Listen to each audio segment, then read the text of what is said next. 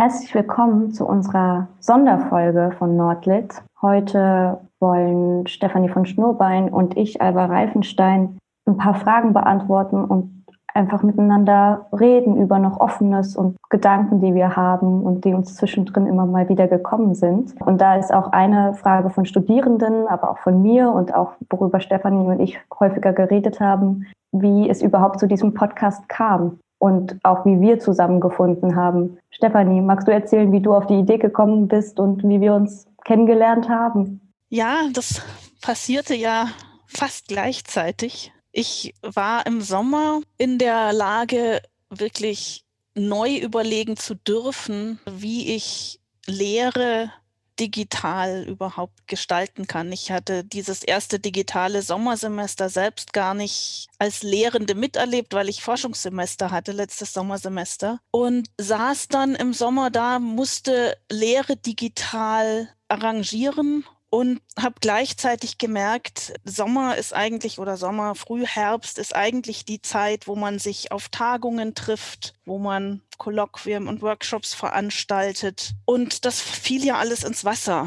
Und ich saß da und dachte mir nochmal so grundsätzlich, was macht eigentlich für mich meine Wissenschaft aus? Was macht mir daran am meisten Spaß? Was möchte ich auch Studierenden, die ja in diese Wissenschaft der skandinavistischen Literaturwissenschaft einsteigen, was möchte ich denen eigentlich mitgeben? Also so an Gefühl für das, äh, was unser Fach ausmacht. Und habe immer stärker gemerkt, äh, Wissenschaft ist für mich Gespräch. Wissenschaft ist für mich Gespräch mit Kolleginnen und Kollegen. Das kann natürlich über verschiedene Medien laufen. Das kann über persönliche Kontakte laufen, über Zusammentreffen, die Workshops und Tagungen, die ich schon erwähnt habe. Es kann natürlich auch über die Lektüren von Aufsätzen und Büchern laufen. Aber nachdem dieses, dieser präsente Austausch plötzlich weg war, für eine Zeit, dachte ich, es müsste doch Formate geben, in dem man das auch digital gestalten kann. Das war das eine. Das andere war, dass ich wirklich erst in ersten Lockdown begonnen habe, zum ersten Mal in meinem Leben überhaupt Podcasts zu hören. Ich bin eine begeisterte Radiohörerin schon lange, aber Podcast, also die Form war mir einfach noch nicht untergekommen. Und tatsächlich ist Christian Drosten, unser Chef-Virologe, daran schuld. Äh, ich habe angefangen, wie so viele anderen, das äh, Coronavirus-Update im NDR-Info zu hören und dachte, ja, toll, so kann Wissenschaftskommunikation äh, funktionieren. Und das ist natürlich eine ganz, ganz seltene Gabe, wenn jemand sowas kann. Aber ich dachte, ja, kann das bei uns vielleicht auch so gehen im ganz kleinen Rahmen? Also gäbe es eine Möglichkeit, irgendwie das, was skandinavistische Literaturwissenschaft über einen Podcast zu vermitteln? Und aus diesen beiden Bedürfnissen oder Beobachtungen bei mir ist dann plötzlich diese verrückte Idee, also für mich damals wirklich verrückte Idee gewachsen. Oh, wir könnten doch einfach versuchen, einen Podcast zu machen. Die dritte Idee dabei war, weil wir alle nicht wussten, wie lang diese digitale Lehre laufen soll, ein Format zu finden, was sowohl digital später eingesetzt, äh, also in der digitalen Lehre später eingesetzt werden kann, als auch in der Präsenzlehre, beziehungsweise auch nicht nur in der Lehre eingesetzt werden muss. Und daraus äh, ist mir dann die Idee entstanden, einfach mal so etwas auszuprobieren wie diesen Podcast. Und dann hatte ich großes Glück. Ich musste eine neue Stelle mit einer studentischen Hilfskraft besetzen und hatte das gerade getan mit Alva, die ganz frisch da war. Ja, und wie wir uns kennengelernt haben, ja, wir haben uns in Zoom kennengelernt, beziehungsweise in Jitsi. da haben wir uns kennengelernt in dem Vorstellungsgespräch und da war aber die Rede noch von keinem Podcast. Das stellte sich dann als großes Glück heraus, dass du, Alva, wirklich Interesse hattest auch an diesem Format und dass wir gesagt haben, wir versuchen das jetzt einfach gemeinsam, schreiben Kolleginnen und Kollegen an, die vielleicht Interesse haben mitzumachen. Und du hast dich künftig nicht nur um die inhaltliche Mitvorbereitung gekümmert, sondern auch um die technische Umsetzung, was ein großes Glück ist. Und wir haben also für mich auch sehr erstaunlich in diesen digitalen Formaten sehr gut und sehr eng bisher zusammengearbeitet. Und auf diese Weise ist das für mich wirklich so in diesem Wintersemester, in diesem digitalen zum Highlight geworden. Also unsere Podcast-Vorbereitungen und Aufnahmen. Also damit erstmal hier und ganz offiziell und öffentlich vielen Dank an dich Ja, danke. Ich habe mich auch total gefreut. Also ich erinnere mich auch an unser Bewerbungsgespräch, wo ich eher nur deinen Kopf und deinen Oberkörper gesehen habe und das einfach nach wie vor so absurd ist, zusammenzuarbeiten und sich eher nur zweimal im echten Leben gesehen zu haben und sonst sehen wir uns wöchentlich hier digital. Und ich weiß auch noch, wie Clemens Rethel mich gefragt hat, was ich mir vorstelle für den Job im Bewerbungsgespräch. Und das habe ich mir nicht vorgestellt, dass wir jetzt hier zusammensitzen und einen Podcast machen. Und ähm, als du den Vorschlag gebracht hast, habe ich mich auch gefreut, weil ich tatsächlich während der Lockdowns, die wir jetzt hinter uns haben, viel weniger Podcast gehört habe als davor, weil das immer mein, ich fahre zur Uni Zeitüberbrückungsding war. Und als ich dann die ganze Zeit zu Hause war, gab es eben nicht mehr die 45 Minuten Fahrt. Und da habe ich mich gefreut, jetzt doch wieder einen neuen Zugang zu Podcast zu bekommen von der anderen Seite. Und es ist spannend. Also mit jeder Aufnahme, die wir machen, lerne ich auch nochmal was dazu und freue mich, dass sich da nochmal so ein ganz neues Feld auch für mich eröffnet hab, hat. Und ich höre auch von anderen Studierenden und Kommilitonen, dass sie sich auch freuen, das jetzt zu hören, nochmal so einen anderen Zugang und das auch so ein bisschen privat zu integrieren, vielleicht auch Freundinnen zu zeigen, die nichts mit Skandinavistik am Hut haben. Und deswegen ist eine total schöne Idee, das hier jetzt nochmal ein anderes Medium zu bringen. Ja, ich finde diesen Doppel- oder Dreifach-Effekt auch total schön. Also mir geht es auch so, dass ich wirklich in meinem Familien- und Bekanntenkreis plötzlich Leute habe, die diese Podcasts hören. Also meine Mutter ist eine ganz treue Hörerin und äh, kommentiert auch immer sofort, wann ich zu oft äh gesagt habe. Und gleichzeitig, ja, ich höre von Studierenden, die das jetzt regelmäßig hören. Aber mir geht es selbst auch so, dass ich über diese Vorbereitung der Podcasts und über diese Gespräche mit Kolleginnen und Kollegen selbst wirklich das Gefühl habe, ich hole noch mal sowas wie ein Skandinavistikstudium nach. Und äh, es sind mir natürlich Dinge, die mir in gewisser Weise selbst bekannt sind, aber ich bekomme doch wirklich neue Perspektiven auf unser Fach auch nochmal und das ist so erfrischend. Also ich muss gerade sagen, als Lehrende und ich, ich lehre jetzt seit weit über 20 Jahren äh, Skandinavistik, mache Einführungskurse, Vorlesungen und so weiter und manchmal gerät das ja, also es ist schön, wenn was zur Routine gerät, aber manchmal gerät das so zur Routine, dass diese innerliche Verbindung und das große Interesse für die Inhalte manchmal dann so ein bisschen abflaut. Man denkt, ja gut, jetzt muss ich das halt wieder unterrichten. Und auf die Weise, also dass ich das jetzt im Kollegengespräch machen kann und auch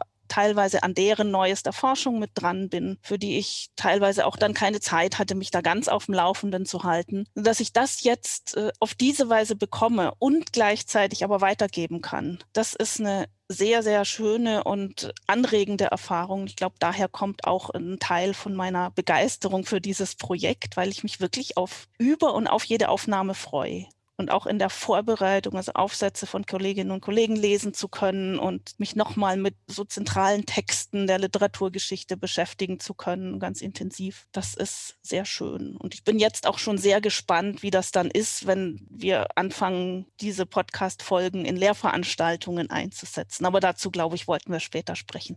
Du hast ja gerade schon angesprochen, dass du schon äh, länger lehrst. Und ähm, da passt eine Frage ganz gut, die eine Studentin in dem Student Leave Newsletter gefragt hat, nämlich wie sich die skandinavische Literaturwissenschaft verändert und vielleicht wie hat sie sich für dich verändert in den Jahren, die du jetzt daran arbeitest, aber auch vor allem jetzt während Corona. Es hat sich, also weil ich nur weiß, dass es für mich hat sich Lehre ganz stark verändert und auch für alle anderen sicherlich auch. Aber wie hat sich für dich skandinavische Literaturwissenschaft verändert? Jetzt stellst du natürlich eine gefährliche Frage, weil ich das schon so lang betreibe und äh, sich im Lauf der Jahre für mich tatsächlich immer wieder was verändert hat. Und spontan, als du die Frage gerade gestellt hast, ist mir eingefallen, dass ich vermutlich diese Antwort mit einem Geständnis beginnen muss. Ich habe Literatur immer geliebt und ich habe sehr, sehr viel gelesen. Also seit ich, glaube ich, fünf Jahre alt bin, habe ich immer irgendwie nur gelesen und alles, was mir in die Finger kam. Ich glaube, ich habe auch den Ausdruck Lesenot er erfunden. Wenn mir irgendwie die Bücher ausgegangen sind als Kind, habe ich bei meinen Eltern angefragt, dass ich habe Lesenot, ich brauche was. Das ist das eine. Ich bin aber in das Studium gegangen, eigentlich zwar mit einer Literaturbegeisterung, aber mit nicht keinem primären Interesse an Literaturwissenschaft. Und ich bin während meines gesamten Skandinavistikstudiums auch nicht so richtig warm geworden mit der skandinavistischen Literaturwissenschaft. Es hatte verschiedene Gründe, die gehe ich jetzt nicht drauf ein. Aber ich bin erstmal irgendwo, wenn ich das jetzt in Fachteilen zuordnen soll, gelandet zwischen der Mediavistik, also dem altnordischen oder dem, dem skandinavischen Mittelalter und der Rezeptionsgeschichte, also Kulturgeschichte, Ideengeschichte, Rezeptionsgeschichte. Ich habe mich ja sehr viel mit äh, quasi rechten Ideologien, die sich auf das Nordische beziehen, beschäftigt, habe zu germanischem Neuheidentum meine Promotion, meine Magisterarbeit und Promotion auch geschrieben und war weit, weit weg von der Literaturwissenschaft damit. Und wollte eigentlich auch gar nicht Professorin werden, sondern wollte nach der Doktorarbeit wieder in den Journalismus gehen, aus dem ich kam, eigentlich vor dem Studium. Und zur Literaturwissenschaft, also bin ich sehr stolpernd gekommen. Ich habe dann also so im Endstadium meiner Promotion eine Mitarbeiterstelle angeboten bekommen in, an der Universität Göttingen und äh, bin dann in mich gegangen und dachte, ja, okay, dann heißt das für mich aber wirklich wissenschaftliche Karriere, Habilitation und zu der Stelle gehörte natürlich auch die Lehre in der Literaturwissenschaft. Und ich musste mir auch ein Habilitationsthema überlegen, was so im Kernbereich meines Faches liegt und nicht so was Verrücktes. Also damals schien das zumindest verrückt, wie neuheidnische Gruppen zu beforschen. So, und dann stand ich plötzlich äh, vor der Situation, eigentlich so das Gefühl zu haben, ich habe keinen guten literaturhistorischen und literaturtheoretischen Hintergrund und muss jetzt halt unterrichten. Und das war für mich wirklich der Crashkurs. Und wir haben in unserer allerersten Podcast-Folge auch darüber schon gesprochen. Der erst allererste Kurs in der Literaturwissenschaft, den ich unterrichtet habe, da saß eben Joachim Grage, der inzwischen Kollege ist, in diesem Kurs. Und ich glaube, wir waren beide etwas in Angst und Schrecken vor dem, was da auf uns zukam. Ja, und äh, es hat bei mir dann wirklich eine Weile gedauert. Ich habe mich dann also über das Lehren wirklich in die Literaturwissenschaft eingearbeitet, habe dann was für mich in den 90er Jahren dann wichtig war, waren wirklich diese neueren, damals neueren Theorien, poststrukturalistischen Theorien, Gender-Theorie vor allem, Queer-Theorie dann ganz, ganz wichtig und dann so auch die Anfänge, würde ich sagen, der postkolonialen Theorie. Also das war für mich dann in dieser Phase sehr, sehr prägend und ich habe eine sehr theoretisch kulturwissenschaftlich orientierte Literaturwissenschaft betrieben. Das mache ich eigentlich bis heute auch und da sind natürlich auch so die Schnittstellen zu dem, was ich auch in diesen ideologiegeschichtlichen Forschungen gemacht habe. Insofern fällt es mir wirklich selber schwer, diese Frage zu beantworten, was ist eigentlich skandinavistische Literaturwissenschaft oder was ist Literaturwissenschaft überhaupt und wie hat die sich verändert, weil sie für mich immer vielfältig war und also meine eigenen Interessenschwerpunkte sich geändert haben. Das, was aber nicht heißt, dass die Literaturwissenschaft sich ständig ändert. Aber vielleicht tut sie es auch. Gleichzeitig ist es so, dass Literaturwissenschaft eine der Wissenschaften ist, die ständig darum ringen, sich selbst zu definieren und das eigentlich nie ganz können und eigentlich auch nie ganz sollen. Also es gehört zu diesen geisteswissenschaftlichen Fächern, dass sie ständig quasi über ihre eigenen Bedingungen und die Bedingungen ihrer Gegenstände reflektieren. Also in unserem Fall heißt es, wir stellen uns ständig die Frage, was ist eigentlich Literatur und woher kommt der jeweilige Literaturbegriff, mit dem wir arbeiten und dass wir uns ständig die Frage stellen, was ist eigentlich Literaturwissenschaft? Und in welchem Verhältnis steht die Literaturwissenschaft, die wir jeweils betreiben, zu unserem Gegenstand der Literatur, was immer das dann wieder ist. Und das allein besagt schon, dass sich das auch im ständigen Wandel befindet, also das Literaturverständnis selbst und damit auch das Verständnis der oder Selbstverständnis der Literaturwissenschaft. Und ich denke schon, dass wir äh, gerade in der Zeit sind, also durch das, was wir mit diesem komischen und nicht ganz korrekten Schlagwort Digitalisierung labeln, dass sich da gerade etwas ändert. Also weil sich einfach quasi dieser mediale Aspekt des Schreibens gewaltig ändert. Und da muss ich jetzt selbst ganz ehrlich sagen, vielleicht bin ich da ein bisschen zu alt und ein bisschen zu festgefahren. Das ist nicht unbedingt etwas, wo ich mich selbst an der Speerspitze fühle und wo ich mich äh, auskenne. Ich verfolge allerdings schon mit Interesse also so studentische Fragen, also die, die dann kommen. Eine der Fragen, die wir ja auch hatten, wie ist das mit Texten, die digital, also in digitalen Medien entstehen? Also von Twitter-Beitrag über irgendwelche Hypertext-Erzählungen oder sowas. Ist das Literatur und beschäftigt sich die Literaturwissenschaft damit? Und ich kann nur sagen, das ist genau so etwas, was der Literaturwissenschaft immer wieder passiert. Genau diese Fragen müssen wir stellen. Und äh, auch die Frage, also was sind die historischen Bedingungen, wie ist das entstanden, wie verhält sich das zu historischen literarischen Formen, zu historischen Medien, wie zum Beispiel dem Buch, aber auch zum Beispiel, also sowas wie serielles Erzählen gibt es ja im 19. Jahrhundert, Jahrhundert ganz viel, also über diese Fortsetzungsromane, die in Zeitschriften erscheinen zum Beispiel. Und äh, solche Dinge, also mein Interesse wäre an dieser Stelle wirklich immer wieder zu fragen, ja genau, was ist neu, aber wo knüpft es auch an alte Formen an oder in welchem Verhältnis steht es zueinander? Und das ist ja auch etwas, was wir äh, tatsächlich schon besprochen hatten äh, in unserer ersten Podcast-Folge, auf die ich nochmal zurückkomme, wo wir uns über Barockliteratur unterhalten haben und da schon festgestellt haben, ähm, im Barock war das Literaturverständnis wirklich ein völlig anderes. Und die Funktion von Literatur wurde ganz anders gesehen. Und wir hatten uns auch darüber unterhalten, wie stark Vorstellungen von Literatur und Nationalliteratur, die im 19. Jahrhundert entstanden sind, noch unser heutiges Verständnis von Literatur und gerade auch Literaturwissenschaft prägen. Also überhaupt diese Idee, Literatur in Nationalliteraturen zu unterteilen, dann zu sagen, ich studiere eben skandinavistische Literaturwissenschaft und nicht allgemeine oder ich weiß nicht was. Woher kommt das und ist das sinnvoll und solche Dinge. Also das sind so Vorstellungen, die entstehen im 19. Jahrhundert und die prägen uns und unsere Fächerkultur bis heute. Und gleichzeitig prägt unsere Fachkultur aber eben auch die feine Wahrnehmung dessen, äh, was ist da an Veränderung, was passiert da Neues. Insofern kann ich nur alle dazu ermuntern, sich auf solche neuen Formen zu stürzen. Gleichzeitig aber bitte nicht von allen, auch Lehrenden, zu erwarten, dass sie das auch tun. Also das ist vielleicht der Unterschied. Das ist so ein Appell an die Studierenden und jungen WissenschaftlerInnen der neuen Generation, etwas selbstbewusst für sich auch Themen zu formulieren und das gar nicht in Gegnerschaft quasi zum Alten zu tun, kann man auch, aber, aber zu sagen, okay, wir machen das jetzt mal und gucken, in welchem Verhältnis steht das zu dem, was ihr gemacht habt oder wofür ihr euch interessiert oder was ihr könnt. Also das wäre für mich so ein Fortführen dieses äh, Gesprächs, dieses wissenschaftlichen Gesprächs.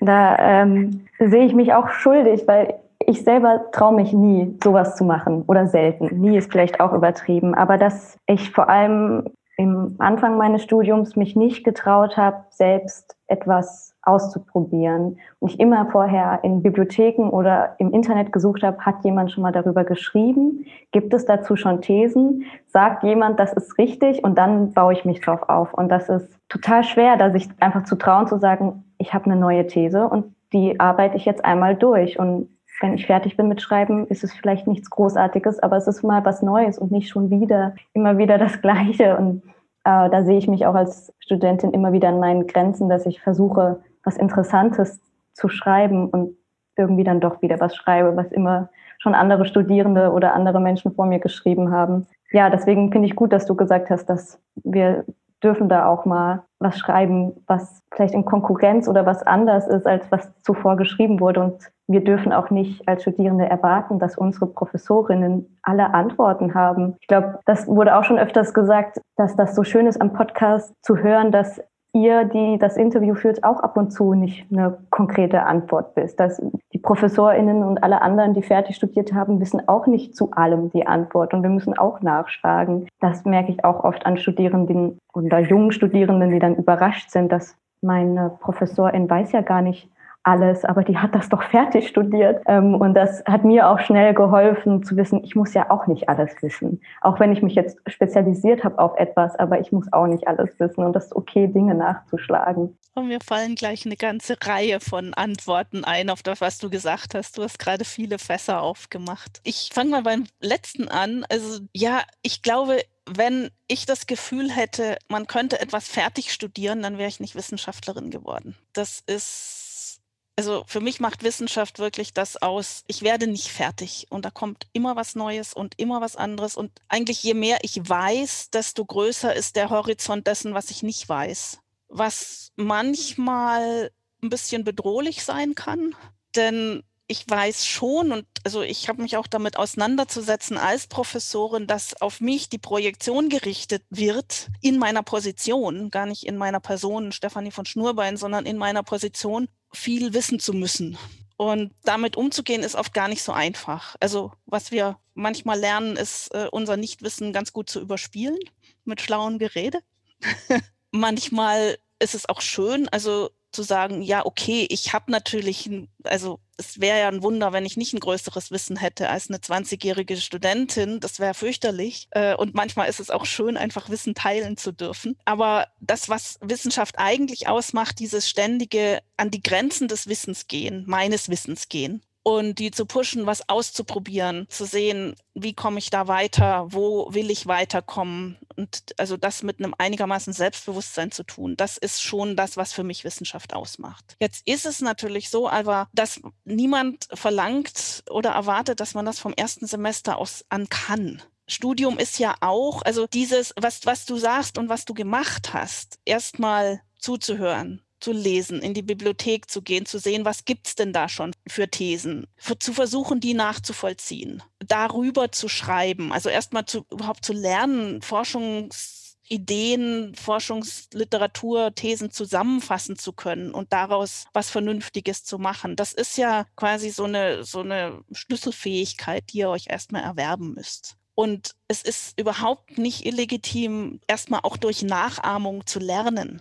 Also sich so etwas anzueignen. Das ist wie bei Kunst auch. Und wenn man da mal so ein bisschen Routine hat, dann fällt es auch leichter, plötzlich vielleicht auch mal einer eigenen Idee zu vertrauen und die dann auszuprobieren. Also ich glaube, es braucht beides. Insofern, also würde ich jetzt auch nicht hingehen und sozusagen zu verlangen von Studierenden, sie müssen gleich alle unglaublich originell sein. Und ich glaube, unsere Studienordnungen sagen zu Recht, dass für Bachelor- und äh, Masterarbeiten Originalität nicht der Punkt ist, sondern da sollt ihr zeigen, dass ihr euer Handwerkszeug beherrscht und daraus schon also sowas wie eine eigenständige Argumentation entwickeln könnt, aber eben nicht völlig neue Forschungsergebnisse aufs Tapet bringen müsst. Also es ist, was ich gesagt habe, das war eher so eine Ermunterung dazu, sich mal ruhig was zu trauen und dass das für uns auch schön ist, aber es ist kein Muss. Also ich finde es immer wichtig, an der Stelle auch Druck rauszunehmen und so ein bisschen zu vertrauen. Wenn ich mich für was interessiere, dann werde ich lernen, im Laufe der Zeit meine eigenen Interessen auch gut zu formulieren. Und da kann ich von anderen auch lernen.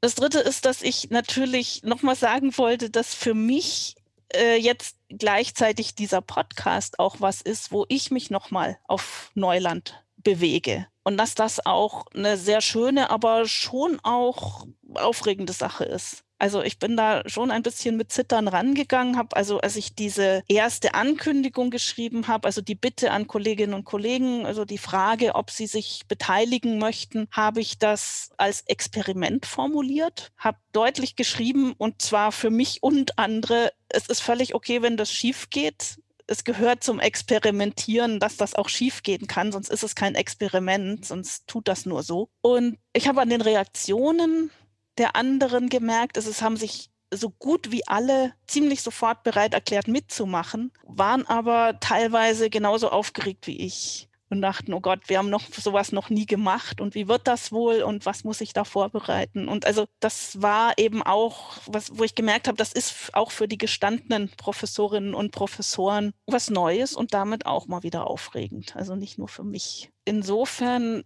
ist es, also was ich gerne euch Studierenden mitgeben möchte, ist, dass dieses Aufregende und also auch diese Angst vor dem Neuen nicht unbedingt ganz weggeht und dass die auch dazugehört. Wenn ich das weitergegeben habe an irgendjemanden, dann bin ich, glaube ich, zufrieden. Ich dachte zwischendrin, als du gerade über Forschung gesprochen hast und Grenzen von Wissen, dass ich mich gefragt habe, wo momentan denn deine Grenze liegt. Wo bist du momentan mit deiner Forschung oder was ist gerade dein Interesse? Du warst jetzt gerade im Forschungssemester und woran arbeitest du gerade momentan? Neben dem Podcast, der ja auch schon genug ist, aber was machst du gerade noch im Wissenschaftsbereich? Ich mache gerade tatsächlich etwas, was ähm, ja, wozu der Podcast ganz unmittelbar gehört. Ich bin immer nicht ganz sicher, wie ich es nennen soll, aber mein ganz, ganz großes Interesse liegt im Moment auf diesem Experimentieren mit der eigenen Wissenschaft und mit Formen des, man könnte sagen, lebenslangen wissenschaftlichen Lernens. Also ich drücke mich gerade so vorsichtig aus, weil ich äh, eigentlich, also ich, ich könnte auch sagen, mich interessiert gerade die Lehre sehr. Das tut sie aber nicht quasi als Lehre, sondern als eine Form des Betreibens von Wissenschaft. Also das, was man dann manchmal so als forschendes Lehren oder forschendes Lernen auch bezeichnet. Und die Erneuerung dieser Formen forschenden Lernens oder die, die gründliche Reflexion und der experimentelle Umgang damit. Das heißt, für mich ist gerade, also meine Grenzen, die ich gerade so austeste und auslote, die liegen genau an der Stelle im Moment. Also welche Formen kann ich finden, erfinden, neu finden, reformulieren für mich in so experimentellen Formaten, in denen dieses Erlebnis Wissenschaft als Gespräch, als Austausch, als gemeinsames Experimentieren für mich erlebbar wird und für die Studierenden und äh, Kolleginnen natürlich, also so quasi WissenschaftlerInnen auf allen Stufen. Also das ist eines meiner ganz großen Interessen und da lese ich und schreibe auch theoretisch dazu und versuche das mit aktuellen Theorien, also die man so ein bisschen zusammenfassen kann unter posthumanistischen Theorien zu verbinden, also und, und, auch ein bisschen zu untermauern, mich davon auch anregen zu lassen. Also für mich ist Theorielektüre eigentlich nicht etwas, was ich lese und dann anwende, sondern etwas, also das sind Texte, mit denen, mit deren Hilfe ich weitersuche nach Möglichkeiten, das, was ich da tue, für mich auch zu formulieren und da so ein bisschen nach Verbündeten suche. Also das muss ich sagen, das ist eines meiner ganz großen Interessen, was natürlich jetzt nicht unmittelbar mit skandinavistischer Literaturwissenschaft, also meinem Fach zu tun hat, aber natürlich auf meine Beschäftigung mit äh, Literatur zurückschlägt. Denn mein Gegenstand ist ja weiter die Literatur und Literaturtheorie auch natürlich und Kulturtheorie. Das ist das eine. Ansonsten beschäftige ich mich aber auch weiter mit einigen mal sagen, älteren Forschungsthemen oder Themen, die mich schon länger beschäftigen und die ich auch immer wieder für mich äh, hin und her wälze und wende. Im Moment wende ich mich gerade nochmal zurück äh, zu der Frage nach Männlichkeiten in Literatur. Also so Fragen nach Geschlecht, Sexualität, also wie solche Vorstellungen von Geschlecht und Sexualität und speziell mein Interesse immer wieder Männlichkeit in Literatur geformt wird, wie das also von gesellschaftlichen Vorstellungen in literarischen Texten geformt wird, aber wie auch literarische Texte gesellschaftliche Vorstellungen von Geschlecht formen. Und dasselbe gilt für mich, also für andere quasi Differenzkategorien oder Identitätskategorien wie Religion, ethnische Herkunft. Also ich habe mich sehr viel mit, mit Antisemitismus, literarischem Antisemitismus und jüdischen in Literatur beschäftigt. Und das ist auch etwas, äh, was mich weiter interessiert. Und gerade diese diese, Schnittstelle zwischen solchen Kategorien, in dem Fall zum Beispiel zwischen jüdisch sein und Männlichkeit oder jüdisch sein und Geschlecht, das äh, wird mich auch noch eine Weile weiter beschäftigen, glaube ich. Ansonsten, also auch mein ganz altes Forschungsthema Neuheidentum wird mich nie ganz loslassen. Also ich merke, ich, ich bin so jemand, also was solche Forschungsthemen betrifft, äh, da bin ich furchtbar hartnäckig. Die begleiten mich oft über Jahrzehnte und äh, ich wälze die immer wieder hin und her. Also so, so, so schnell ich äh, irgendwie neue Lehrformate erfinde, so langsam bin ich beim Durchdringen meiner Forschungsfragen. Und ich glaube, es ist auch, das ist auch der Grund, warum ich die Wissenschaft gewählt habe am Ende, weil man sich da das erlauben kann. Also ich kann mir es da erlauben, wirklich über Jahrzehnte ein Thema zu beforschen. Es ist ja nicht nur eins, es sind mehrere, aber ich kann mir mit denen in gewissem Sinne Zeit lassen und Fragen immer wieder hervorholen. Und vielleicht ein dritter großer Bereich, der mich auch beschäftigt, ist äh, Körperlichkeit und Literatur. Ja, ich habe ja über quasi Ökonomien des Hungers gearbeitet und jetzt so einige Seminare und äh, Fragen, die ich in letzter Zeit gewälzt habe, ist die Frage danach, also die Darstellungen von Fettleibigkeit in literarischen Texten, also warum es da so wenig positive Darstellungen überhaupt gibt, woher es kommt, dass es fast so etwas wie ein magersüchtiges oder manchmal körperfeindliches Ideal in der modernen Literatur gibt und ob es aber auch Alternativen dazu gibt. Also da bin ich gerade sehr am Suchen in literarischen Texten und anderen. Also das sind so, ja, aber wirklich jahrzehntelange Suchen, die ich, äh, glaube ich, auch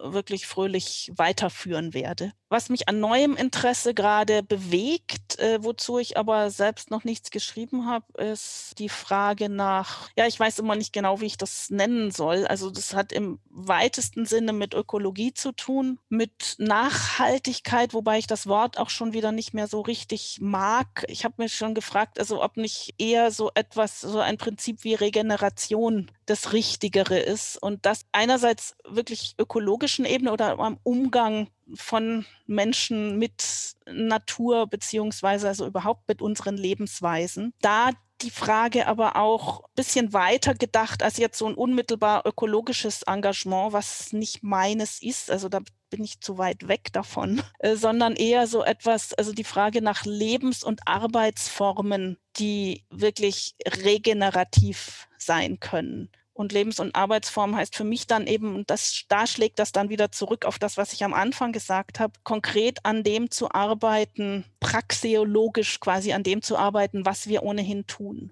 Also so eine, eine Grundfrage, die ich mit mir rumschleppe, ist, was, was würde das denn bedeuten zu sagen, ich betreibe eine nachhaltige Literaturwissenschaft zum Beispiel oder eine regenerative Skandinavistik? Und äh, also auf welchen Ebenen wäre das angesiedelt? Also geht es da um Thematiken in literarischen Texten? Kann sein. Oder geht es darum, wie ich mit meiner eigenen Arbeitskraft umgehe und mit der meiner, also die, derjenigen, die für mich arbeiten, zum Beispiel Alva? Oder auf welchen Ebenen sitzt das? Und da bin ich tatsächlich noch ganz am Anfang, aber das ist etwas, was ich gerne weiter verfolgen und bedenken und ausprobieren würde. Ja, ich, ich finde das total spannend, dir zuzuhören, wie du jahrelang an verschiedenen Thematiken arbeitest. Das hilft irgendwie, meine Motivation aufrechtzuerhalten, doch an Themen, die ich vielleicht mal vor fünf Jahren ausgegraben habe und liegen gelassen habe, jetzt irgendwann doch mal wieder auszupacken und daran weiter zu suchen und zu arbeiten. Was ich ja auch schön finde, ist dadurch, dass du so experimentierfreudig bist und versuchen möchtest, Lehre neu zu gestalten, die Studierenden auch immer wieder was Neues erleben und erleben dürfen. Und ich jetzt auch dachte mit dem Podcast so, ach, wäre schön, wenn ich jetzt erst die wäre und so meine Einführungsveranstaltung erleben könnte. Es haben auch ein paar andere Studierende nämlich gefragt, wie der Podcast Teil der Lehre werden wird oder haben auch Vorschläge gebracht, wie das erarbeitet werden kann. Und da dachte ich, ist jetzt vielleicht ein guter Moment, dass du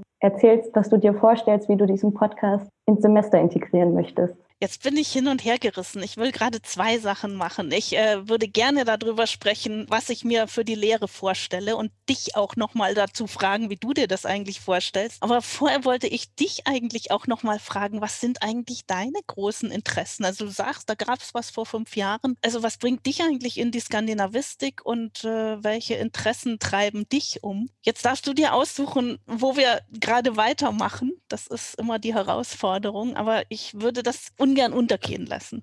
Ähm, ich kann ja gerne kurz von mir erzählen. Das ist nämlich gar nicht so lang, weil ich mache das ja noch nicht so lange. ähm, bei mir war das auch eher Zufall und das höre ich ja von vielen anderen Studierenden auch, dass man dann irgendwie zufälligerweise zur Skandinavistik gekommen ist. Ich war wie viele andere auch irgendwann mal in Schweden im Urlaub und fand das ganz schön und als Kind der 90er kenne ich auch die Nils Holgersson-Serie ähm, und Pippi Langstrumpf habe ich natürlich auch geguckt. Und deswegen ist, glaube ich, so Skandinavien und Schweden bei vielen in meiner Generation irgendwie da und man kennt es zumindest. Aber ich habe mir sehr lange überhaupt gar keine Gedanken darüber gemacht, dass das ja etwas sein könnte, dass man studieren kann oder will. Ich war lange am Theater und dann wollte ich erst was in die Richtung studieren und habe mich da dann nicht so wohl gefühlt und wusste aber, ich möchte was Kreatives irgendwie weiterhin machen. Aber lange so Literatur nicht als etwas Ernstes wahrgenommen. Also dass das so wie viele Eltern sagen, was willst du später damit machen? Das habe ich mir selber auch viel gesagt. So was, so ja, ich liebe lesen und ich liebe es in andere Welten zu gehen, aber kann ich daraus einen Beruf machen? Und dann habe ich lange erst gearbeitet und dann mit Architektur angefangen und dann festgestellt, mir macht das keinen Spaß und ich möchte das machen, was mir Spaß macht, egal was ich damit dann in 20 Jahren mache. Und ein Klassenkamerad von mir, der war damals hier am NI und hat mir das gezeigt und dann meinte er auch so, ja, warum fangst doch halt mal an zu studieren und wenn es dir da nicht gefällt, dann kannst du ja immer noch aufhören. Und dann bin ich hier gelandet und jetzt bin ich immer noch hier. So und ich war total begeistert, dass ich jetzt das machen kann, was mir Spaß macht und da dann doch Perspektiven für die Zukunft auch doch zu finden sind. Und die braucht es nicht unbedingt. Man kann ja auch einfach studieren, nur weil es Spaß macht. Und das hatte ich dann relativ spät für mich verstanden, aber das war in Ordnung. Und kam dann, weil ich Freundinnen in Finnland habe, zur Finnlandschwedischen. Mir war das lange nicht klar, dass es eine schwedische Minderheit gibt in Finnland. Ich war in Turku und habe dort Silvester verbracht und dort Finnlandschweden kennengelernt und war total begeistert und hier am NI dann Finnisch gelernt bei Pia. Und Pia hatte auch einen Kurs für finnlandschwedische Literatur. Und da bin ich reingestolpert und war total begeistert vom Frauenbild im 19. Jahrhundert und was für Theatertexte und diese Begeisterung ist bei mir gerade immer noch ganz groß und lese da viel in die Richtung und auch die Geschichte der Minderheit. So hat sich für mich ein Riesenfeld eröffnet, an das ich vor fünf Jahren überhaupt nicht gedacht habe. Jetzt bin ich hier bei dir. Ja, diese Faszination des 19. Jahrhunderts scheint uns ja auch zu verbinden. Finnland-schwedische Literatur ist nicht mein Spezialgebiet, das macht aber gar nichts. Aber diese Literatur des 19. Jahrhunderts, die ja so grundlegende Fragen diskutiert, die uns bis heute beschäftigen. Gerade, also was du sagst, Feminismus, äh, der in der Zeit entsteht und in dem, also in diesem Feminismus des 19. Jahrhunderts sind wirklich so ganz grundlegende Fragen, die bis heute nicht abgefrühstückt sind, präsent. Und das ist so meine Rede auch immer, warum es sich lohnt, äh, sich mit dem 19. Jahrhundert speziell zu beschäftigen, auch mit anderen Jahrhunderten also die Aktualität ist nach wie vor da. Und diese Vorstellung, dass sich etwas vollkommen überholt, die teile ich überhaupt nicht. Äh, ich habe eher so das Gefühl, es wiederholen sich Dinge und natürlich kommen neue Konstellationen dazu, aber es ist vielleicht eher so was wie so eine Spiralbewegung immer wieder, die es da gibt. Und insofern lohnt es sich auch, äh, sich mit Literaturgeschichte zu beschäftigen. Das ist vielleicht auch ein guter Übergang zu der Frage danach, wie man den Podcast in der Lehre einsetzen kann. Äh, zunächst mal, ich habe ja sehr, sehr bewusst gesagt, ich will diesen Podcast literaturtheoretisch und literaturhistorisch anlegen. In dem Wissen, dass sich die meisten Studierenden den Zugang äh, zu Literatur erstmal über Gegenwartsliteratur also jetzt aktuelle Literatur schaffen. Und da hat die Skandinavistik ja zurzeit gute Karten, weil also sehr viel skandinavische Literatur zurzeit übersetzt wird. Also das so ein, so ein Begriff ist und die auch ein bestimmtes Nordenbild vermittelt und so weiter. Ich kriege oft so die Frage, und äh, warum, also wenn die Studierenden sich doch so sehr für Gegenwartsliteratur interessieren, warum wir das nicht mehr unterrichten. Ich interessiere mich auch für Gegenwartsliteratur, aber ich habe eben so das Gefühl, der Zugang dazu ist zunächst mal unmittelbarer und einfacher. Und das lesen die Leute sowieso. Der Zugang zu älterer Literatur, historischer Literatur ist nicht so einfach und ein Studium sollte vielleicht gerade dazu da sein, dieses nicht so einfache zu vermitteln und auch die Begeisterung dafür zu wecken und das dann natürlich gerne auch immer wieder zu aktualisieren oder auch vielleicht zu mischen, etwas Historisches, etwas Neueres nebeneinander zu stellen. Und das war jetzt auch der Grund, warum ich dachte, also so ein Podcast eignet sich auch dazu, auf eine vielleicht etwas entspanntere Art,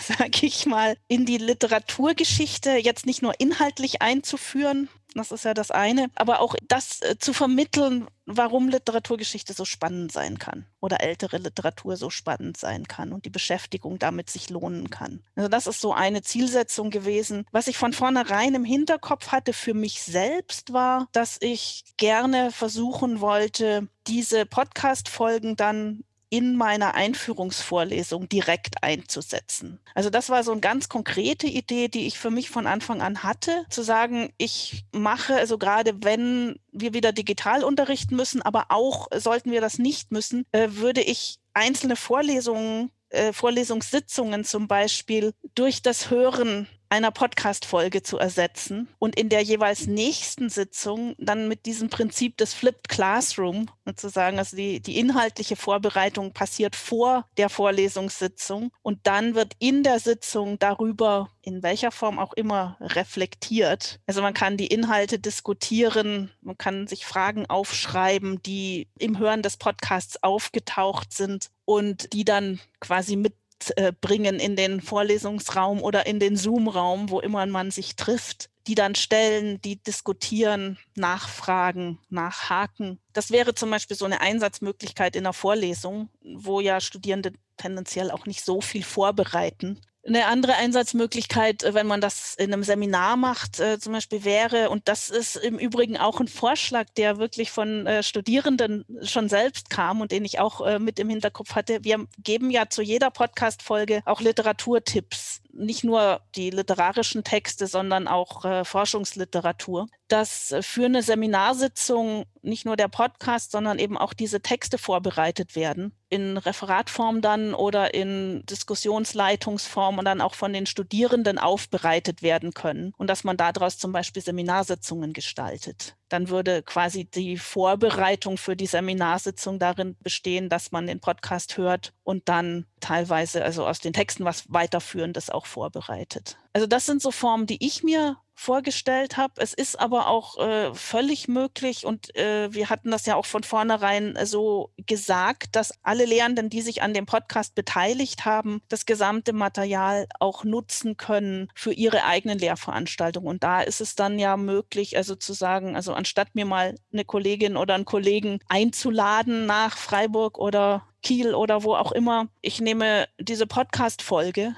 und nur diese eine für meine Einführung in die Romantik lasse da mal jemand anders zu Wort kommen. Also was ich schön finde an dieser Podcast-Form ist, dass die so unglaublich flexibel einsetzbar ist und auch nachhaltig ist. Also nachhaltig in dem Sinne, dass es wird jetzt nicht nur für ein Semester gemacht, sondern diese Podcasts sind so angelegt, dass die ein paar Jahre vielleicht halten und nicht unaktuell werden. Auch das ein Grund, warum man das literaturhistorisch vielleicht ganz gut anlegen kann und nicht tagesaktuell. Und dann zu sehen, also sowas überholt sich ja nicht, sondern man kann dann daran weiter basteln. Gegebenenfalls kann man auch nochmal Folgeepisoden aufnehmen, wenn jemand was Neues nochmal zu was veröffentlicht hat oder wie auch immer. Also das kann weiterleben wenn es will. Und die Einsatzmöglichkeiten sind wirklich vielfältig. Und da ist es eben auch schön, dass so ein Podcast wirklich öffentlich zugänglich ist. Und dass auch ja natürlich Studierende irgendwann sagen können, ach komm, wir nehmen mal so ein Podcast als Grundlage für ein Referat, ohne dass ich mich da jemals eingemischt habe oder ohne dass ich davon überhaupt wissen muss. Ich fände es schön, wenn der auch so ein Eigenleben bekommt. Und gleichzeitig finde ich es natürlich schön, dass es für mich so ein weiteres Experimentierfeld ist. Aber meine Rückfrage an dich, äh, hast du denn Ideen, wie man sowas noch in der Lehre verbauen könnte? Ich finde das von dir angesprochene eigentlich schon total produktiv. Also ich habe mir ähnliches vorgestellt, dass Studierende in Gruppenarbeit das vorbereiten können, vor allem die Sekundärliteratur, auf die wir ja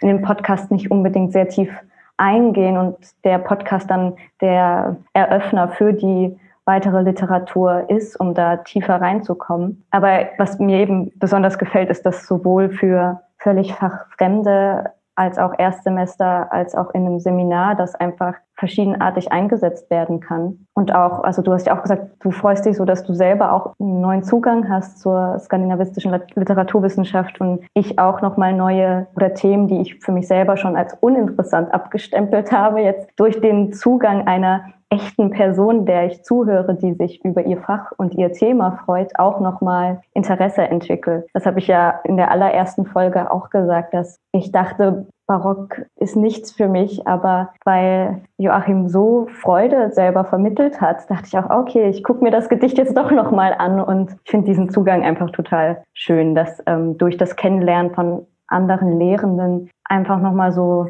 neue Welten sich öffnen können. Also ich habe keine konkrete Idee, wie das jetzt noch weiter eingesetzt werden kann, aber ich sehe total viel Potenzial und ich sehe die Freude, die es bei mir auslöst. Und ich hatte auch den Eindruck, ähm, wenn ich jetzt noch nicht mich entschieden hätte, hier zu studieren, dass dieses Hören von anderen ProfessorInnen mir auch helfen könnte, mich zu entscheiden, wo ich denn studieren soll in Deutschland oder im deutschsprachigen Raum. Weil das, also ich habe jetzt sowieso schon in Berlin gewohnt, deswegen war die Entscheidung für mich einfach, ans NI zu kommen. Aber für andere könnte das auch so eine Hilfestellung sein, zu gucken, wer ist wo und wie klingt diese Person. Ich fand das einfach schön, einfach nochmal andere Lehrende zu hören. Ich finde das sehr schön, äh, wie du das sagst. Und äh, mich bringt es auf nochmal eine ganz andere Frage. Das Eigenartige eines Audiopodcasts ist ja wirklich, dass wir am Ende die Person nur hören und eben nicht hören und sehen. Also so, natürlich gibt es Videopodcasts, aber ich habe mich bewusst auch entschieden, das nicht zu machen, weil gerade so viel im Video passiert und man hängt dauernd am Bildschirm und äh, sieht Menschen in Kästchen. Und ich dachte, also nochmal ein anderes Format, wo man quasi, also für mich ist es so, wenn ich einen Podcast höre, kann ich meinen Blick schweifen lassen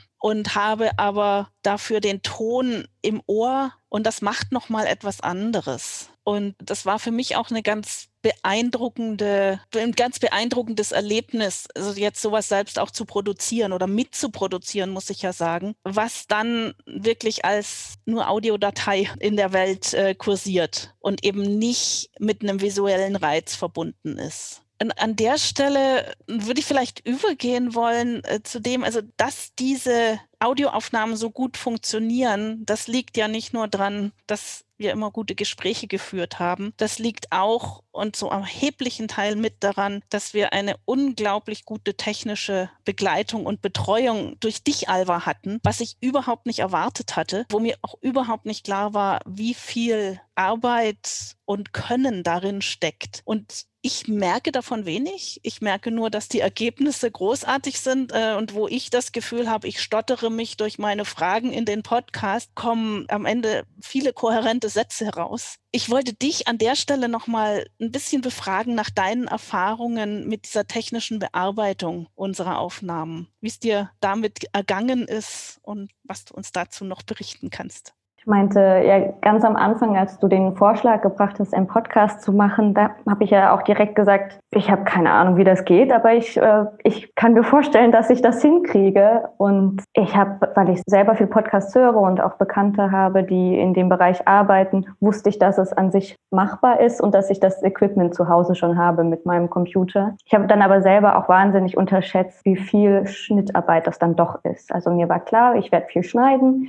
aber dass es so viel ist, war mir, also war mir nicht bewusst, auch weil unsere Podcastaufnahmen, wenn ich zuhöre nebenbei, ich immer den Eindruck habe, das ist eigentlich gut so, wie es ist. Da schneide ich ein paar Pausen raus und dann bin ich fertig. Aber dann doch abhängig davon, mit wem du jetzt gesprochen hast, zwischen zwei bis 8.000 Schnitte pro Folge dann erfolgen. Und bestimmt jemand, der das professionell macht, das ist weniger, weil die Person konzentrierter arbeitet und die ganzen Handgriffe kann. Und ich schon auch immer wieder merke, dass ich da so an Grenze meiner Wissen stoße, weil ich nicht genau weiß, wie das mit diesen Audioreglern funktioniert. Das ist überhaupt nicht mein Bereich. Ich kenne diese ganzen Begriffe nicht und mache einfach das, was ich denke, wie es sich gut anhört. Und dann frage ich auch ab und zu meinen Freund, was hörst du den Stolperer? Soll ich das rausschneiden? Und dann sitze ich manchmal an einem Ton eine halbe Stunde und manchmal sitze ich an der ganzen Podcast-Folge nur zwei Stunden. Das, ich kann das immer noch nicht einschätzen, wie lange ich für eine Folge brauche. Das merke ich erst beim Arbeiten. Aber es ist schon mehr Arbeit und ich habe total Respekt vor Leuten, die das so ganz hauptberuflich machen.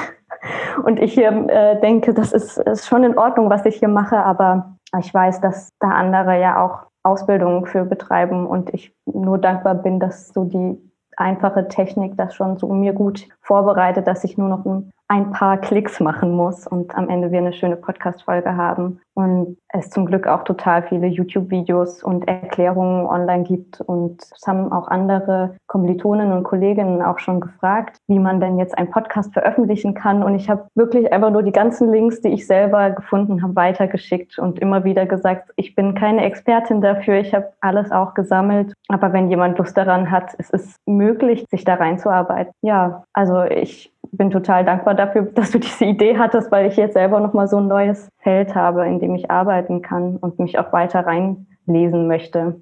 Das bringt mich gerade auf die Idee, dass äh, es vielleicht irgendwann ganz nützlich wäre, wenn du Zeit hast, eine Linksammlung wirklich zu erstellen, dass wir die irgendwo auch äh, posten können. Äh, das andere, was mir dabei einfällt, ist natürlich, dass wir uns ja jetzt auf unterschiedlichen Ebenen, also auf inhaltlicher Ebene und auf technischer Ebene, gerade auch je unterschiedlich wirklich aneignen, diese Fähigkeiten, die wir brauchen, um einen Podcast zu produzieren. Und das ist eine Frage, die auch eine studentische Frage, die bei mir öfter aufgetaucht ist, ob es nicht auch eine Idee wäre, die Produktion von Podcast-Folgen in Lehrveranstaltungen einzubeziehen. Da bin ich im Moment noch etwas zögerlich, weil ich selbst so sehr am Lernen bin und du auch. Und ich glaube, das würde ich mich auch nicht trauen, ohne dich zu tun und ohne deine Unterstützung. Aber das ist durchaus etwas, was wir nochmal überlegen könnten, auf Dauer und in Zukunft äh, und für spätere Semester und Podcast-Folgen dann, wenn wir das weiter betreiben. Also ob das nicht auch eine Idee ist, den ein, die eine oder andere Folge mal innerhalb einer Lehrveranstaltung, eines Seminars auch mitproduzieren zu lassen von Studierenden. So muss ich aber noch ein bisschen nachdenken, in welcher Form das vernünftig gemacht werden könnte. Also das ist auch so, so etwas, dass ich solche Dinge lieber Schritt für Schritt entwickle, als alles auf einmal zu versuchen. Da fiel mir gerade ein, das haben wir beide noch gar nicht erwähnt, dass wir den Podcast gar nicht zusammen aufnehmen, sondern alle GesprächspartnerInnen sitzen bei sich im Büro oder bei sich zu Hause. Also natürlich äh, Corona geschuldet treffen wir uns nicht, aber das ist auch total eine technische Herausforderung, aber auch so eine Chance, dass durch Zoom jetzt jeder einfach zu Hause oder in seinem Büro sitzen kann und wir können zusammen etwas aufnehmen und das kann dann weiterverwendet werden. Und ja, ich habe das auch im privaten Bereich gemerkt, wenn jetzt Corona nicht passiert wäre, hätte ich andere Menschen nicht so einfach getroffen.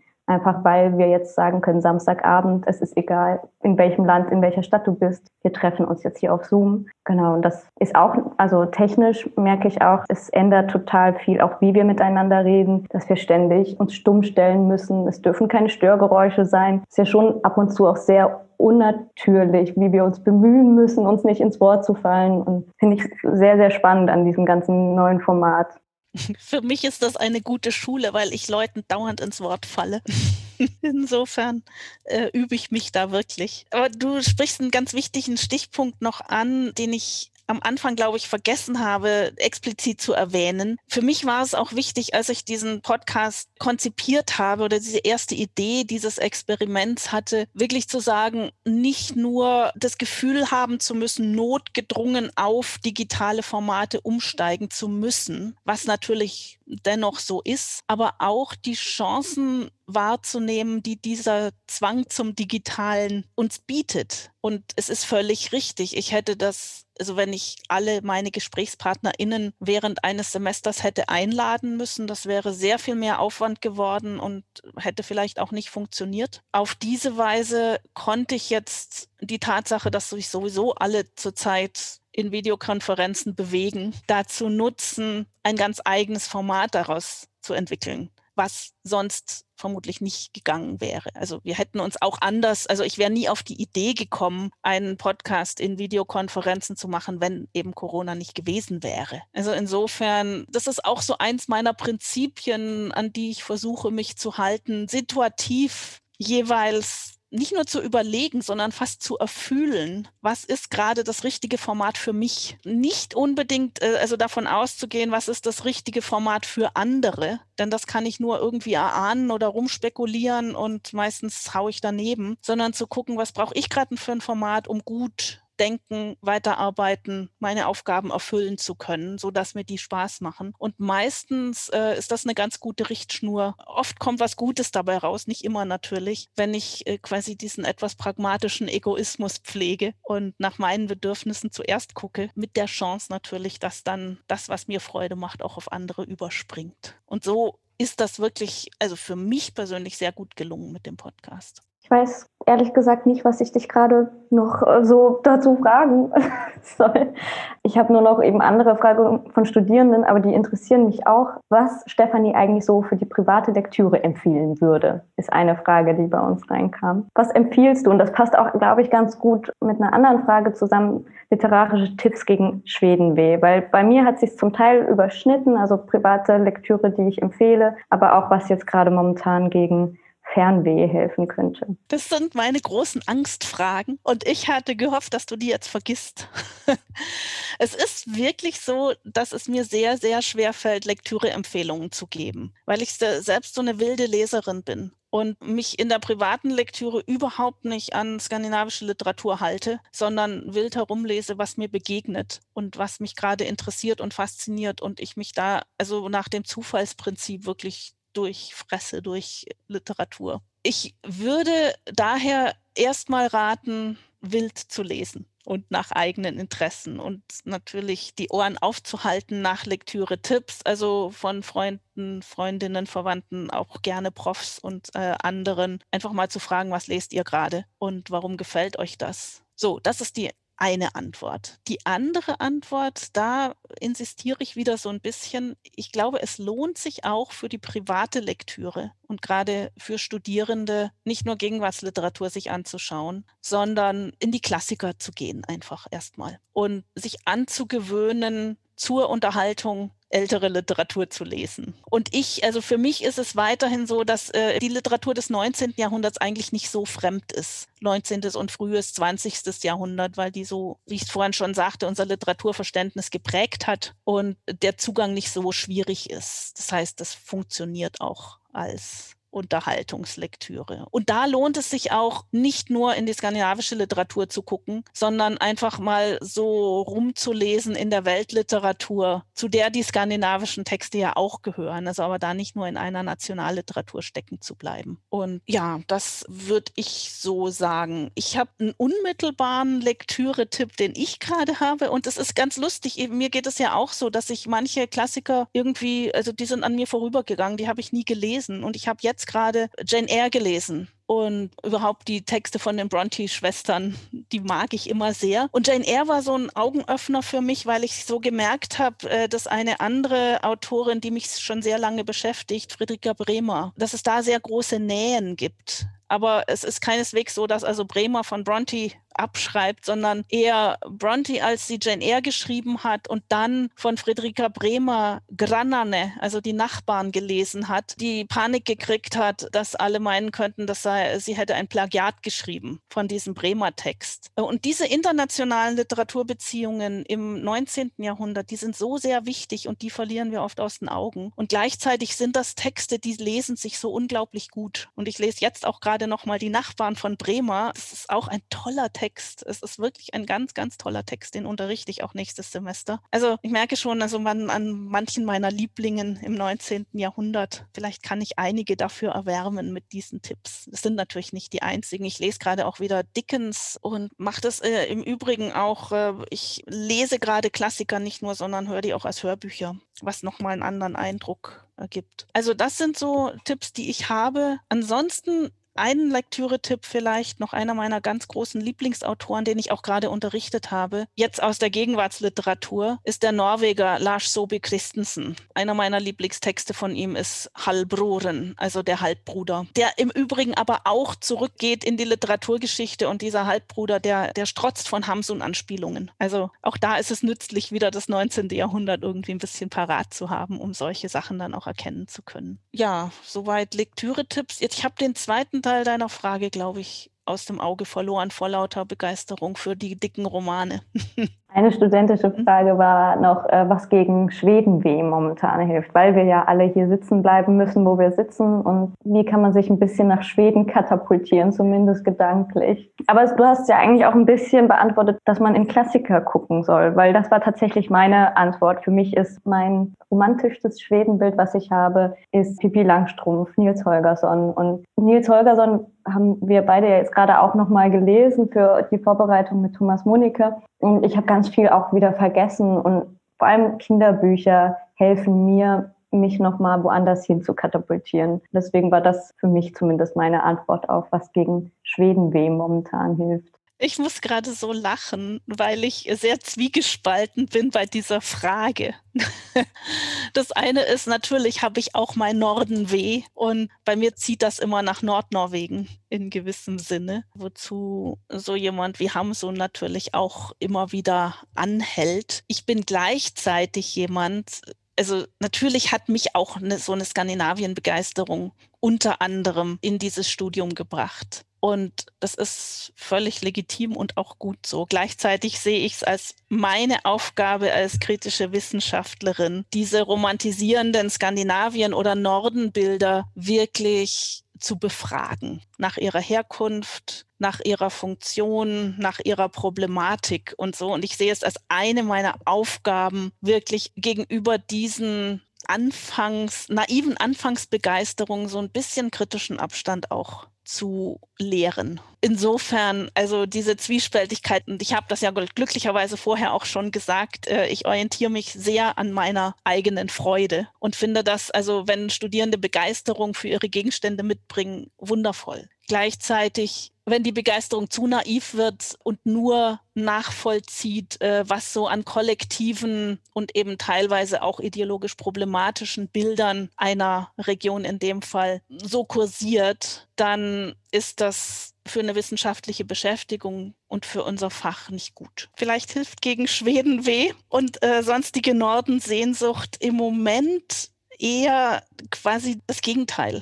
Also zu sagen, ich nehme diesen erzwungenen Abstand, den ich jetzt zum Gegenstand meiner Begeisterung einnehmen muss, nehme ich zur Chance, dieses Fernweh mal zu befragen danach, woher kommt das eigentlich, was macht das eigentlich, wie will ich damit umgehen und wie kann ich das vielleicht für eine weitere wissenschaftliche Beschäftigung mit meinen Gegenständen nutzbar machen. Das wäre so eine mögliche Antwort, aber sicher nicht die einzige. Und ich bin gerade selber am Überlegen, ob ich irgendwelche Texte im Moment habe, die mir helfen, ja, mit dieser Unmöglichkeit zu reisen umzugehen. Mir geht es im Moment so mit Kanada. Äh, mir fehlt Kanada gerade ganz arg und ich lese äh, kanadische Romane.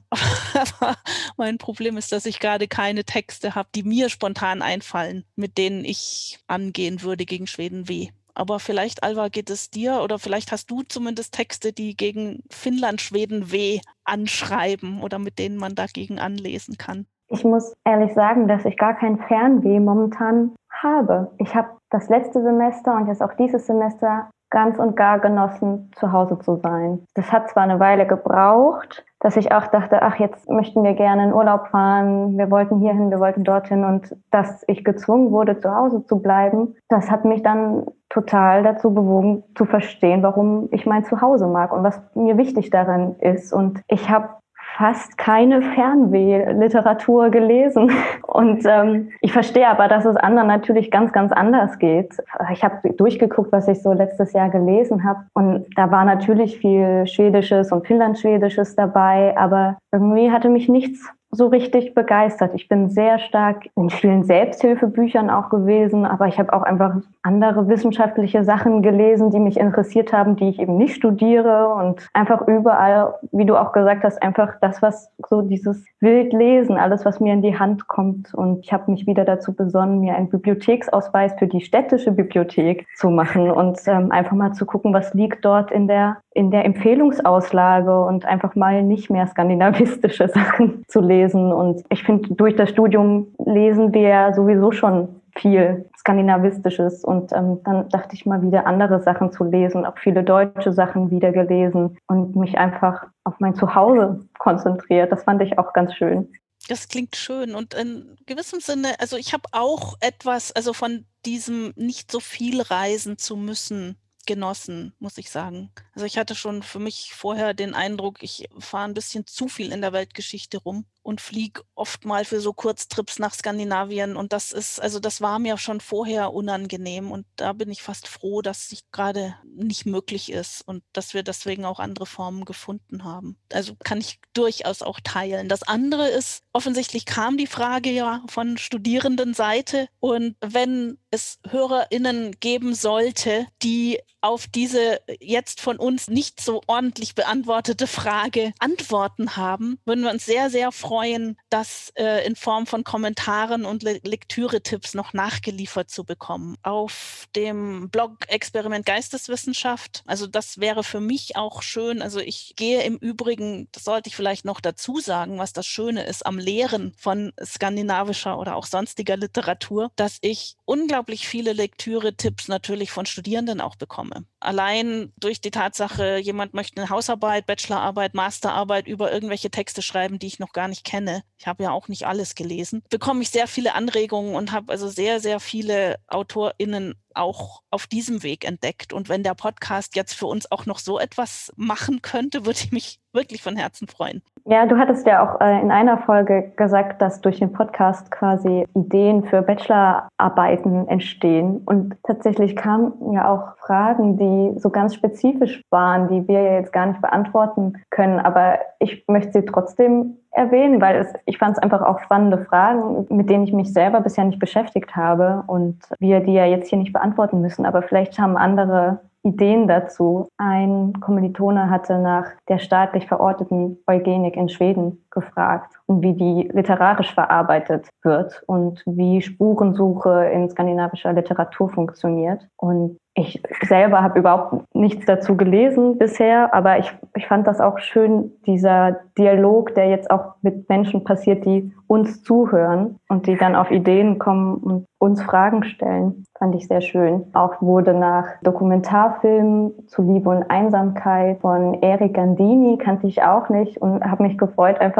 jetzt noch neue Felder auch für mich zu finden. Ja, mit diesen beiden Fragen ging es mir ganz genauso. Und auch da können wir sagen, ja, wir haben die unmittelbare Antwort nicht, aber wer weiß, ob es in unserem Hörerinnenkreis nicht Antworten gibt und ob wir die vielleicht demnächst in Kommentaren oder irgendwo anders entdecken. Andere Studierende hatten auch noch nach sehr spezieller, zum Teil auch äh, Minderheitenliteratur angefragt. Finnlandschwedische Literatur hatte jemand angeschrieben. Darüber haben wir ja sogar jetzt eine Podcast-Folge mit Friederike Felch. Aber auch grönländische, samische oder faröische Literatur. Auch in der Skandinavistik ist das ja auch schon noch, noch mal sehr, sehr speziell. Ich selber habe tatsächlich über faröische oder grönländische Literatur auch weder gelesen, privat noch innerhalb des Studiums. Und andere Studierenden haben ja da daran Interesse, dass wir da irgendwie tiefer reingehen und auch vielleicht sogar eine Podcast-Folge darüber machen. Hast du dazu eine Idee, Stefanie? Ja, mir geht es genauso. Das sind nicht meine äh, Hauptthemen, aber es ist bei mir durchaus auf der Liste. Es passiert ja dazu in der Skandinavistik schon Forschung. Also es entsteht gerade eine Dissertation zu samischer Literatur am Nordeuropa-Institut bei mir auch. Frauke Ebert ist daran. Grönländische Literatur. Ebbe Volkwartzen, der jetzt in Grönland selbst lehrt, kommt vom Nordeuropa-Institut und ist auch gern gesehener Gast bei uns, hat auch schon mehrfach Vorträge dazu gehalten. Färische Literatur kenne ich mich nicht gut aus, aber auch das Interesse dafür lohnt sich durchaus. Meine Idee wäre wirklich wenn wir die Möglichkeit haben, den Podcast weiterzuführen, auf die Dauer auch internationale Kolleginnen und Kollegen und nicht nur deutschsprachige mal zu solchen Themen zu bitten, auch Podcast-Aufnahmen zu machen mit uns. Das ist durchaus auf der Liste und auch wirklich interessant. Und ich würde mich darüber freuen, denn es ist für mich auch etwas, also wo ich dann auch nochmal wirklich grundlegend etwas Neues lernen könnte. Wir nehmen die Anregung gerne mit. Und wenn jetzt schon jemand Anregungen, Lektüreanregungen hat in diese Richtungen oder auch Forschungsfragen, gerne in die Kommentare. Soweit ich das sehen kann, sind wir mit unserer Frageliste, die wir uns selbst gemacht haben und die wir auch bekommen haben von Studierenden, vor allem am Nordeuropa-Institut.